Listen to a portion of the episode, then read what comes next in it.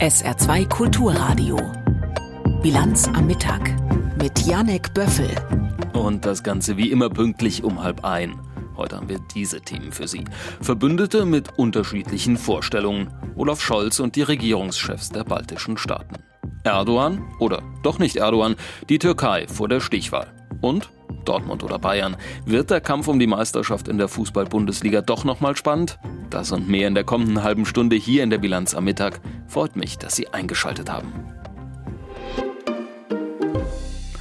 Nein, das kann man wohl so sagen. Die baltischen Staaten, sie standen in der Vergangenheit nie so sonderlich im Fokus deutscher Außenpolitik. Bis, ja, bis eben zu diesem russischen Angriff auf die Ukraine. Nun ist Kanzler Olaf Scholz bereits zum zweiten Mal seit Kriegsbeginn nach Estland gereist, hat mit den Regierungschefs aller baltischen Staaten gesprochen. Doch trotz der neuen Nähe, die unterschiedlichen Vorstellungen, sie sind nicht zu überhören, berichtet Kai Clement. Die kurze Reise von Olaf Scholz in Estlands Hauptstadt Tallinn hat vor allem ein Ziel, Solidarität mit dem Baltikum. Schließlich führt dessen Nachbar Russland Krieg gegen die Ukraine, für die Balten als EU- und NATO-Verbündete eine bedrohliche Situation. Wir sind militärische Verbündete, europäische Partner und Freunde. Und Freunde stehen einander in der Not bei. Die Sicherheitslage hier im Baltikum an der Ostflanke der NATO bleibt heikel. So Scholz bei der gemeinsamen Pressekonferenz mit den Regierungschefs aller drei baltischen Länder. Denn auch die Ministerpräsidenten von Lettland und Litauen sind nach Tallinn gekommen. Doch trotz des demonstrativen Schulterschlusses auch die Unterschiede zwischen Deutschland und dem Baltikum werden deutlich. Die Ukraine habe bewiesen, dass sie den Krieg gewinnen könne. Mit der NATO im Rücken, sagt die estländische Ministerpräsidentin Kaja Kallas. Ukraine has proved to the world that it can win this war with the transatlantic family right behind it. Scholz drückt das wie immer vorsichtiger aus. Putin dürfe den Krieg nicht gewinnen. Dann ist da auch noch die Frage nach dem Geld. Estland und Lettland streben an, drei Prozent der Wirtschaftsleistung für die Verteidigung auszugeben. Das NATO-Ziel von zwei Prozent aber müssten alle erreichen, verlangt der lettische Ministerpräsident Christianis Karinc. Nur gemeinsam sei man stark. Being stronger alone is not enough. So it's very important that all NATO members reach at least the 2% target. Doch auch davon ist Deutschland weit entfernt. Vergangenes Jahr waren es weniger als anderthalb Prozent. Schließlich ist da auch noch der Wunsch aus Litauen von der aus Deutschland zugesagten Brigade mehr Soldatinnen und Soldaten dauerhaft und direkt im eigenen Land zu haben. Doch das ist für Olaf Scholz offensichtlich weiter keine Option. Und wir haben ja außerdem eine zugesagt, dass wir die Strukturen schaffen werden und immer Truppen sehr schnell dahin verlegen zu können. Das wird jetzt ganz konkret auch geübt. Scholz betont, wo sich die Bundeswehr schon jetzt überall im Baltikum engagiere.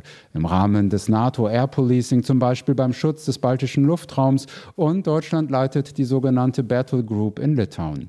Im Juli wird dort der NATO-Gipfel stattfinden. Dafür verlegt die Bundeswehr Patriot Flugabwehrsysteme aus der Slowakei nach Litauen. Das gab am Abend Abend das Verteidigungsministerium bekannt. Beinahe hätte es ja für Recep Tayyip Erdogan gereicht. Knapp unter 50 Prozent hatte er im ersten Wahlgang bekommen, nicht weit weg von der absoluten Mehrheit. Dennoch muss er morgen in die Stichwahl und natürlich hofft sein Herausforderer Kemal Kilicdaroglu auf Zugewinne aus anderen Lagern. Aber Erdogan eben auch. Uwe Lüb über die Ausgangslage in der Türkei vor der Stichwahl. Im zweiten Wahlgang werden wir Recep Tayyip Erdogan unterstützen. Das erklärt Anfang der Woche der Nationalist Sinan Oğan. Ihm ist mit 5,2 Prozent Stimmanteil im ersten Durchgang der Präsidentschaftswahl ein Achtungserfolg gelungen. Sollten die meisten seiner Anhängerinnen und Anhänger nun tatsächlich Erdogan wählen, dürfte es für den Amtsinhaber locker reichen. Immerhin ist er nur knapp unter der absoluten Mehrheit geblieben. Aber Ümit Özdağ, Chef der nationalistischen Zafer-Partei, macht es noch einmal spannend. Wir haben als Zafer-Partei beschlossen, im zweiten Wahlgang Herrn Kılıçdaroğlu zu unterstützen unterstützen. Viel Glück! Die Safer-Partei war in dem kleinen Bündnis, das Oan unterstützt hatte, stärkste Kraft. Doch selbst wenn Kilic Darolu durch die Safer-Partei zwei oder sogar drei Punkte hinzugewinnen könnte, reicht es für ihn nicht. Also versucht er, noch mehr Wählerinnen und Wähler aus dem nationalistischen Lager auf seine Seite zu ziehen und die schlechter gewordene Stimmung gegenüber den rund vier Millionen Geflüchteten im Land zu nutzen. Kilic Darulu spricht sogar von 10 Millionen und kündigt an, Sobald ich an die Macht komme, werde ich alle Flüchtlinge nach Hause schicken. Punkt. Kilic Darulu tritt lauter auf als zuvor, bestimmter. Obendrein malt er eine Türkei in den dunkelsten Farben, sollte Erdogan an der Macht bleiben. Sehr durchsichtig findet all das der Politikwissenschaftler Ilhan Uzgel im Interview mit dem ARD-Hörfunkstudio Istanbul. Das ist ein taktisches Manöver. Wir werden sehen, ob sich das auszahlt. Kann man ausprobieren, aber wenn man mich fragt, ist das nicht überzeugend. Neue Wähler zu gewinnen, sagt Uzgel, ist in der Türkei ohnehin schwierig. Die AKP habe eine Art eigenes Wählerprofil geschaffen, indem sie einfache Erklärungen anbietet. An allem, was schieflaufe, sei das Ausland schuld. Bei vielen verfängt das, sagt Uzgel, sodass Erdogans Anhänger fest hinter ihm stehen. So fest, dass ihm nicht einmal sein indirektes Eingeständnis mit gefälschten Videos Stimmung gegen Kilic Darulu zu machen, gefährlich zu werden scheint. Es gibt nur wenige Wechselwähler in der Türkei, denn die Politik des Landes ist polarisiert. Je polarisierter, desto weniger Wechselwähler. Die Menschen fühlen sich einer bestimmten gesellschaftlichen Gruppe zugehörig und daran klammern sie sich.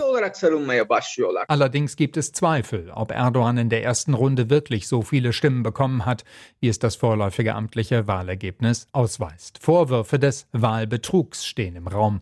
Die oberste Wahlbehörde sieht dafür bislang keine Belege und auch internationale Wahlbeobachter glauben nicht an Betrug in großem Stil, sagt der SPD-Bundestagsabgeordnete und Leiter der Beobachterdelegation des Europarates Frank Schwabe. Am Ende geht es darum, ob wir glauben, dass das Ergebnis massiv verfälscht wurde und nach unserer Einschätzung war das nicht der Fall. Damit müsste davon auszugehen sein, dass auch das Ergebnis der zweiten Runde den Willen der Wählerinnen und Wähler abbildet. Kommen wir zum Sport. Man ist es ja irgendwie gar nicht mehr gewöhnt, dass die wichtigste aller Entscheidungen im deutschen Fußball erst am letzten Spieltag fällt. Zehn Jahre lang war ohnehin klar, der FC Bayern wird Meister. Bis zum letzten Spieltag musste man da nie warten. Doch diesmal ist es anders. Und nicht nur das, denn nicht die Bayern, sondern Dortmund steht heute am letzten Spieltag an der Spitze der Tabelle. Mit einem Sieg gegen Mainz wäre ihnen, nie, wäre ihnen der Titel nicht mehr zu nehmen. Und so muss der Serienmeister aus München vor allem eines machen, hoffen. Martin Roschitz berichtet. Es war am 15. Mai 2022. Die Bayern feierten ihre zehnte Meisterschaft in Folge. Überragend! Der FC Bayern München hat's wieder mal gepackt. Und auf dem Rathausbalkon am Münchner Marienplatz gab Vorstandsboss Oliver Kahn eine erste Prognose ab für die neue Saison. Und ich habe gehört, dass die Konkurrenz sich Hoffnungen macht. Eins sage ich euch, diese Hoffnung können die sich abschminken. Ein Jahr später und vor dem letzten Spieltag ist die Häme groß bei allen nicht Bayern-Fans. Der arme Oliver Kahn. Der sich die miserable Ausgangslage vor dem Bundesliga-Finale natürlich selbst eingebrockt hat. Spätestens mit der krassen Fehlentscheidung im März nach der Niederlage in Leverkusen. Da wir aber jetzt unsere Ziele als gefährdet angesehen haben, sind wir irgendwann zu dem Schluss gekommen, dass wir Julian freistellen. Fakt ist, unter Nagelsmann hat Bayern besser und erfolgreicher agiert als unter Tuchel. Der neue Trainer erst schockverliebt in seine Mannschaft und nun immer verzweifelter wenn er sie spielen sieht. Unglaublich fehlerhaft, ohne Druck, ohne Not, zu wenig Bewegung, zu wenig Verantwortung, zu wenig Mut. Der Schuss ging nach hinten los. Oliver Kahn muss nun um seinen Job zittern. Der arme Oliver Kahn. Und Thomas Müller um die elfte Meisterschaft in Serie. Wir haben es nicht in der eigenen Hand, aber trotzdem glaube ich dran. Dafür müssten die Bayern zunächst mal in Köln gewinnen. Die schlechte Nachricht für Thomas Müller und Co., der BVB muss patzen gegen Mainz. Allerdings hat Dortmunds Oberbürgermeister Thomas Westphal die Meisterschale leider schon fest verplant für den nächsten Tag. Sonntag ist dann Korso, 12.09 Uhr fangen wir an in der Nähe des Borsigplatzes und um 13.09 Uhr wollen wir um den Borsigplatz schon rum sein. Mal schauen, wie das ist. Da erwarten wir natürlich auch viele Menschen und da kann man natürlich gerne kommen und einfach die Mannschaft sehen und ihnen zujubeln. Also alle fertig machen zum Jubeln? Schwierige Frage für Trainer Edin Terzic. Es ist mir extrem wichtig und ich versuche das jetzt damit dann noch abzuschließen. Wir sind noch nicht fertig, aber wir sind bereit. Und das als Mannschaft, als Verein, als Stadt. Gleich im Interview der Woche die Generalsekretärin der Deutschen Bischofskonferenz Beate Gillis über einbrechende Mitgliederzahlen, den synodalen Weg, aber natürlich auch über den Missbrauch unter dem Schutzmantel der Kirche. Zuerst aber alles weitere Wichtige vom Tage mit Peter Weizmann. Mehrere hundert deutsche Staatsbedienstete müssen offenbar Russland verlassen. Das berichtet die Süddeutsche Zeitung und beruft sich auf das Auswärtige Amt. Betroffen sind demnach unter anderem Diplomaten, Lehrkräfte sowie Beschäftigte der Goethe-Institute. Zuvor hatte die Bundesregierung Mitarbeiter russischer Nachrichtendienste aus Deutschland ausgewiesen. Wie das Auswärtige Amt mitteilt, hat die russische Regierung daraufhin entschieden, im Gegenzug eine Obergrenze für Beschäftigte deutscher Auslandsvertretungen und Kulturvermittler einzuführen. Sie gilt ab Anfang Juni. Im Streit um eine Anhebung der Schuldenobergrenze in den USA ist eine Einigung laut Präsident Biden in greifbarer Nähe. Er sagte gestern in Washington, er sei hoffnungsvoll, dass es bis heute Abend Klarheit über eine Vereinbarung geben werde. US-Medien hatten zuvor berichtet, Demokraten und Republikaner näherten sich in dem Streit an. Finanzministerin Yellen aktualisierte unterdessen ihre Schätzung für das Datum des möglichen Zahlungsausfalls. Statt dem bisher genannten 1. Juni gibt Yellen nun den 5. Juni an. Nach Angaben der EU-Kommission will sich der US-Kurznachrichtendienst Twitter aus einem freiwilligen EU-Verhaltenskodex gegen Desinformation zurückziehen. Industriekommissar Breton erklärte, über die freiwilligen Vereinbarungen hinaus werde es in der EU künftig verpflichtende Regelungen geben. Am 25. August tritt das Gesetz zu digitalen Diensten in Kraft. Es soll unter anderem sicherstellen, dass Internetplattformen illegale Inhalte auf ihren Seiten schneller entfernen. Die Vorgaben gelten ab Mitte Februar nächsten Jahres in der gesamten EU, für besonders große Plattformen auch schon früher. Der Flughafen Saarbrücken-Ensheim rechnet im Sommerbetrieb mit einer Auslastung von rund 95 Prozent. Flughafenchef Schuck verwies auf die Zahl der Vorbuchungen. Allerdings habe die Nachfrage besonders bei den Linienflügen noch nicht das Vor-Corona-Niveau erreicht. Die fehlenden Geschäftsreisen, etwa nach Hamburg oder Berlin, drückten laut Flughafenchef Schuck auf die Passagierzahlen insgesamt. Der Flughafen werde auch im laufenden Jahr voraussichtlich rote Zahlen schreiben. In der dritten Fußballliga kann die SV Elversberg heute Meister werden. Die bereits als Aufsteiger in die zweite Bundesliga feststehende SVE tritt im letzten Saisonspiel in Ingolstadt an. Der erste FC Saarbrücken empfängt im Ludwigspark Viktoria Köln.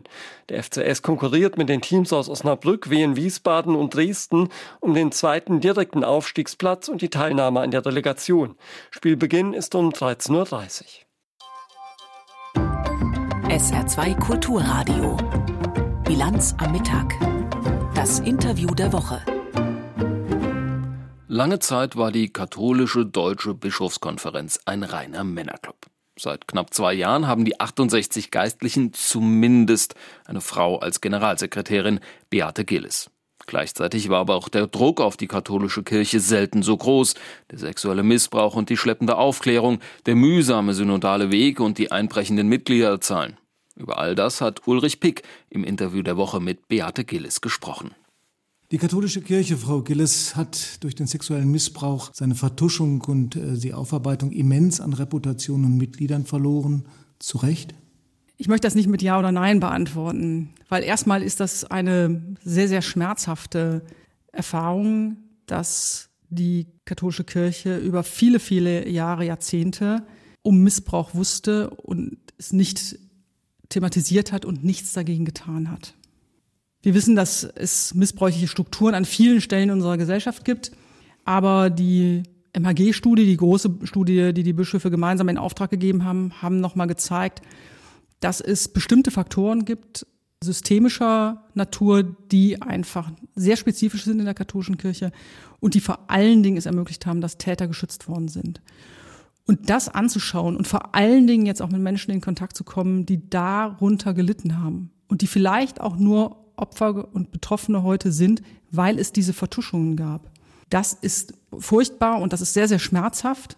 Und diesen Prozess zu gehen, ist wichtig für die katholische Kirche, da drauf zu schauen, Licht da auch ins Dunkel zu bringen.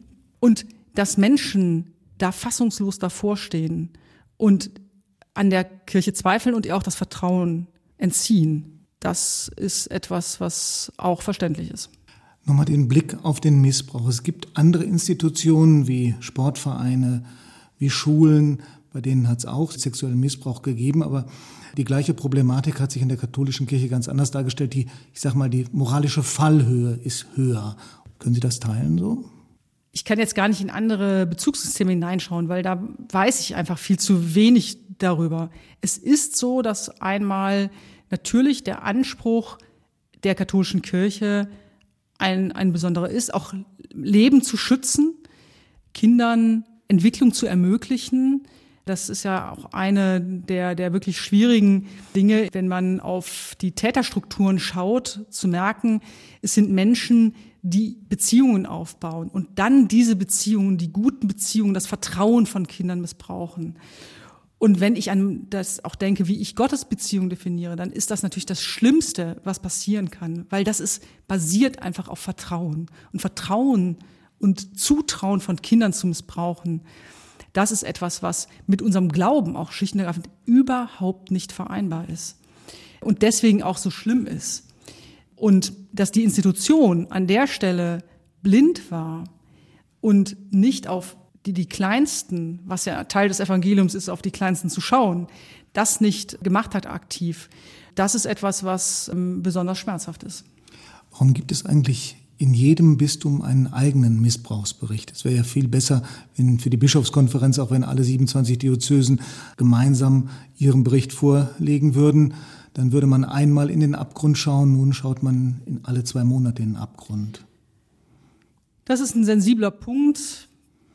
Der Prozess ist einmal so aufgesetzt worden nach dieser gemeinsamen Grundlagenstudie der MHG-Studie muss jedes Bistum selber aufarbeiten. Das, glaube ich, ist auch wichtig, weil wir merken, dass nur wenn die einzelnen Fälle in den Bistümern auch thematisiert werden, beleuchtet werden und benannt werden, es Betroffenen ermöglicht, dann auch sich zu melden und darüber ins Gespräch zu gehen. Also es reicht nicht, grundsätzlich das Problem durch die MHG-Studie zu benennen und dann zu sagen, meldet euch, wenn es euch widerfahren ist, sondern es braucht dieses hineingehen in die einzelnen Fälle. Wenn man jetzt noch mal vor der Entscheidung stehen würde, würde man wahrscheinlich andere Wege gehen in der Frage, wie koordiniert man 27 Studien. Und es ist wahrscheinlich in 20 Jahren noch mal ein anderer Blick als jetzt heute, wo es einfach auch schwierig ist, immer wieder zu vermitteln, dass es nichts Neues ist, sondern dass es auf einer Grundlagenstudie basiert und nur noch mal in einen bestimmten Bereich der katholischen Kirche hinein leuchtet. Das ist für die Öffentlichkeit schwer nachvollziehbar. Man wird hinterher nochmal auch vor allen Dingen auch durch die unterschiedlichen Schwerpunkte, die die Studien setzen, zu einer Gesamtschau kommen, was, glaube ich, den Bereich Missbrauch hinterher nochmal in der Durchdringung des Themas insgesamt einen Mehrwert darstellt. Aber es ist jetzt ein mühseliger Weg für die katholische mhm. Kirche. Als Antwort auf den sexuellen Missbrauch haben die deutschen Katholiken den synodalen Weg ins Leben gerufen.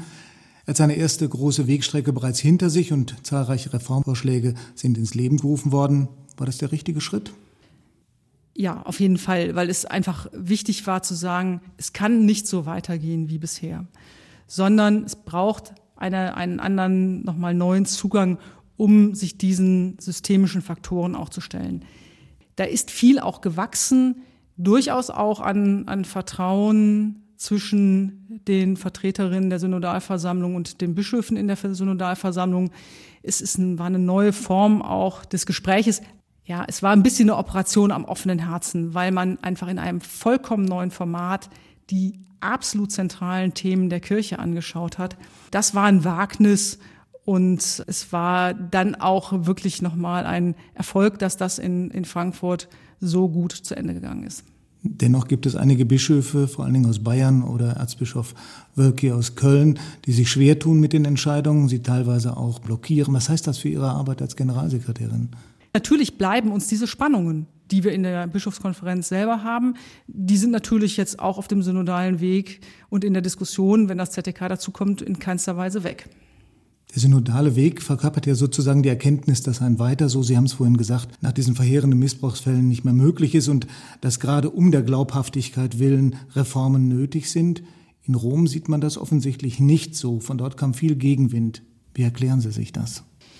Also erstmal glaube ich, diese Frage, dass es einen weiter so nicht gibt, da würde ich sagen, gibt es überhaupt keinen Konflikt. Das ist ja auch etwas, was, was Papst Franziskus immer wieder sagt. In der Frage, an welchen Themen macht man das fest und wie sind dann Strukturen, da merken wir natürlich, dass andere Teile der Welt auch andere Wege suchen und gehen.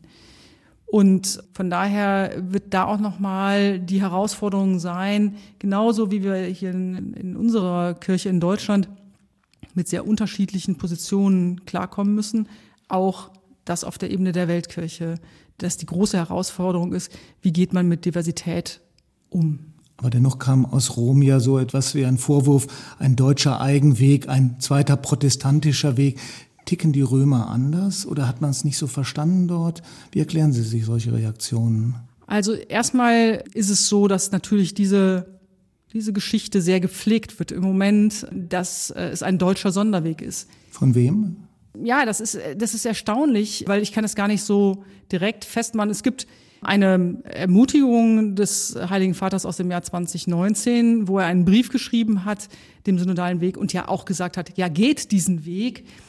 Es ist sicherlich noch mal eine Frage, dass in unserem, unserer Art, Kirche zu leben, wir Formen haben, die weiten Teilen der Kirche fremd sind. In der Frage unserer Strukturierung und so. Da würde ich sagen, ja, vielleicht ist das typical Germany. Das mag sein. Und dann ist es ja auch gar nicht der Anspruch, dass alle das so machen müssen. Aber da gibt es Formate schon, schon sehr lange und an diese knüpfen und müssen wir ja auch anknüpfen. Könnte es auch am Inhalt liegen? Ich meine, die beiden Themen, die in der Öffentlichkeit immer wieder zu hören sind, ist natürlich der Zölibat und die Weihe von Frauen.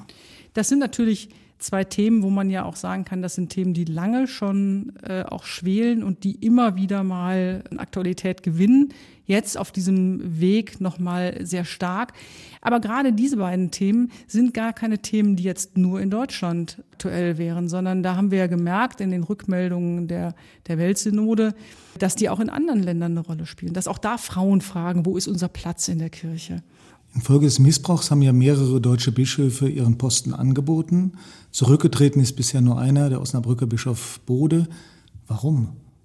Das hat natürlich etwas mit dem bischöflichen Amt zu tun, dass es etwas ist, was nicht selbst genommen ist, sondern äh, in, in ein Amt, was übertragen worden ist auf diese Weise. Und diese, diese Frage, großen Respekt jetzt für den, für den Weg von Bischof Bode zu sagen, es ist das Vertrauen nicht mehr da, dass ich gut in meiner Diözese wirken kann. Und dann ist es folgerichtig auch zu sagen, ich stelle dieses Amt zur Verfügung. Es ist, glaube ich, aber auch zu schnell zu sagen, jetzt müssen alle Bischöfe zurücktreten. Man muss ja immer noch mal fragen, und was bringt es weiter? Und ich habe höchsten Respekt vor den Bischöfen, die einfach auch die Verantwortung übernehmen und jetzt sagen, ich, ich will eine andere Zukunft auch mitgestalten. Wenn wir jetzt aber ins Erzbistum Köln gucken, Kardinal Wölki hat ebenfalls seinen Posten angeboten. Er liegt selber mit dem Großteil seines Klerus über Kreuz. Zudem ist das Erzbistum Köln mutmaßlich die Diözese, die am meisten an Gläubigen verloren hat, aus Ärger höchstwahrscheinlich. Der Papst sagt, ich lasse mich nicht unter Druck setzen. Die Causa Wölki soll zur Zeit entschieden werden, wenn es an der Zeit ist. Nimmt er sehenden Auges in Kauf, dass dieses Erzbistum, ich sag's mal ein bisschen scharf, niederbrennt? Was ist da los? Ich habe es ja selber erlebt, dass in, in Rom der Papst das so gesagt hat, er lässt sich nicht unter Druck setzen. Es ist schwierig. Wir schauen nicht da hinein, was der, was der Papst an, an dieser Stelle, wie er da auch seine Verantwortung auch für, für den Bischof und auch das Erzbistum übernimmt. Und es ist natürlich auch nicht leicht für den Kardinal in dieser Situation auch dann diesen Weg weiterzugehen. Das ist, glaube ich, deutlich zu spüren. Sie hören das Interview der Woche mit der Generalsekretärin der Deutschen Bischofskonferenz, Beate Gilles. Frau Gilles, die Zahl der Christen in Deutschland wird immer geringer. Was heißt das für das Standing der katholischen Kirche? Ja, erstmal ist das eine Entwicklung, die natürlich schon lange so geht. Und das heißt erstmal, dass auch die Kirchen selber in einer neuen Welt ankommen müssen, nämlich, dass es nicht mehr selbstverständlich ist, dass alle wissen, wie tickt die katholische Kirche, wie ticken die Kirchen, heißt, es ist, gilt nochmal sehr viel stärker, sich neu auch selber zu vermitteln. Was mir große Sorge macht dabei ist, dass es ja nicht eine, eine Abkehr nur ist. Es gibt eine sehr aktive Auseinandersetzung mit dem, wie katholische Kirche sich heute präsentiert. Aber es gibt auch etwas, dass Menschen ohne Glauben glücklich leben. Das muss ich ja anerkennen. Und es tritt nichts an die Stelle. Gleichzeitig merke ich aber für die Frage, wie wir unsere Welt gestalten wollen, müssen, ist etwas wie die Perspektive des Christentums vollkommen wertvoll. Und ob das jetzt in einer protestantischen Entfaltung ist, ob es in, in, einer katholischen Entfaltung ist, ob es andere Religionen auch sind, das Judentum, der Islam spielen bei uns auch eine Rolle. Es ist gut, von einem Wertesystem, von einer Botschaft her auch das Leben und die Welt zu deuten und zu denken. Und das macht mir schon Sorge, was tritt an diese Stelle? Muss denn die katholische Kirche aus diesem Exodus Konsequenzen ziehen? Und wenn ja, welche? Genau, sie muss diese Konsequenzen ziehen. Das versucht sie in den Debatten, die wir auf dem synodalen Weg führen. Die sind nochmal sehr stark eben von diesen systemischen auch Deformationen der MHG-Studie her gedacht, die auf den Missbrauch zielen. Aber natürlich geht es darüber hinaus auch darum, insgesamt zu schauen, wie können wir heute diese Gesellschaft aus der christlichen Verantwortung her mitgestalten. Manche Kommentatoren sagen, dass die katholische Kirche in Deutschland immer weiter an Bedeutung verlieren wird, dass Menschen U30, U20 keine Kirche von innen kennen, geschweige denn den Ablauf einer Messe. Ja, liegen diese Kommentatoren richtig Ihrer Meinung nach? Das ist ja erstmal offensichtlich so, dass einfach diese Grunderfahrung aus dem eigenen persönlichen Erleben her fehlt. Und wir jetzt auch in Zahlen kommen, wo unter 50 Prozent der Menschen jetzt in einer Konfession gebunden sind. Der Exodus aus den Kirchen hat ja schon früher angefangen, auch sehr viel schleichend. Und darauf müssen wir reagieren und müssen uns anders und aktiv weiter in das Gespräch einbringen. Da gibt es andere Gesellschaften, die uns das seit langem vormachen, wo die Situation von Christen auch in einer Gesellschaft aus der Tradition heraus so ist. Für uns ist das ein neues Gefühl und wir müssen können nichts mehr voraussetzen, sondern müssen uns aktiver da ins Gespräch bringen. Das wird sicherlich einen gewissen Umbau auch bedeuten. Was heißt das für die Deutsche Bischofskonferenz? Wenn wir nach Berlin gucken, so scheint es, dass die katholische Kirche immer weniger Berührungspunkte hat mit der Politik. Die CDU, die ja recht katholisch geprägt ist, ist in der Opposition, die Ampel viel kirchenkritischer als zuvor die Große Koalition. Sie will sogar die Staatsleistungen auslaufen lassen. Was heißt das für Sie? Was heißt das für die Deutsche Bischofskonferenz? Es sind verschiedene Ebenen, auf denen wir uns mit diesen Fragen auseinandersetzen müssen. Natürlich im politischen Spiel, dass diese Themen jetzt offensiver angegangen werden und wir bringen uns weiter in diese Debatten ein. Sie haben das Thema der Staatsleistungen angesprochen. Das ist ein Beispiel. Da sind wir mit der Politik im Gespräch.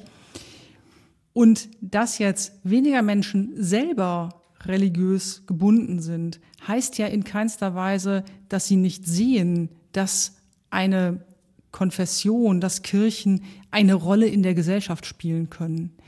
Es ist nur nicht mehr aus diesem eigenen inneren Erleben mit sozusagen selbstverständlich vorausgesetzt.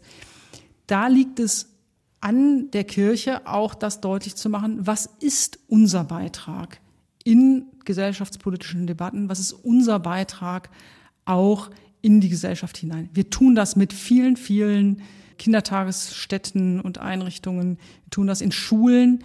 Und da merken wir, dass es einen sehr ungebrochenen Zulauf auf diese Einrichtungen gibt. Weil natürlich auch Menschen mit Kindern sagen, es ist gut, wenn unsere Kinder in ein Wertesystem hinein auch sozialisiert werden. Also an der Stelle gibt es eine große Offenheit auch für die christlichen, kirchlichen Werte sagt Beate Gillis, die Generalsekretärin der Deutschen Bischofskonferenz, im Gespräch mit Ulrich Pick im Interview der Woche. Und wir, wir schauen jetzt kurz vor Ende unserer Sendung noch aufs Wetter. Und was bleibt da anderes zu sagen? Es ist und es bleibt schön. Prächtiges Feiertagswetter bei strahlend blauem Himmel. Egal, ganz egal, ob heute Morgen oder am Montag. Und endlich warm ist es auch bei 20 bis 26 Grad. Aber dazu eine kleine Warnung bei bis zu 16 Stunden Sonnenschein. So schön das ist, das Eincremen nicht vergessen. Es ist nämlich extrem hohe Sonnenbrandgefahr. Und mit dieser kleinen Mahnung geht sie schon zu Ende. Die Bilanz am Samstag. Hier wartet im Studio nebenan schon mein Kollege Chris Ignazi. Mein Name ist Yannick Böffel. Ein schönes, langes Wochenende wünsche ich.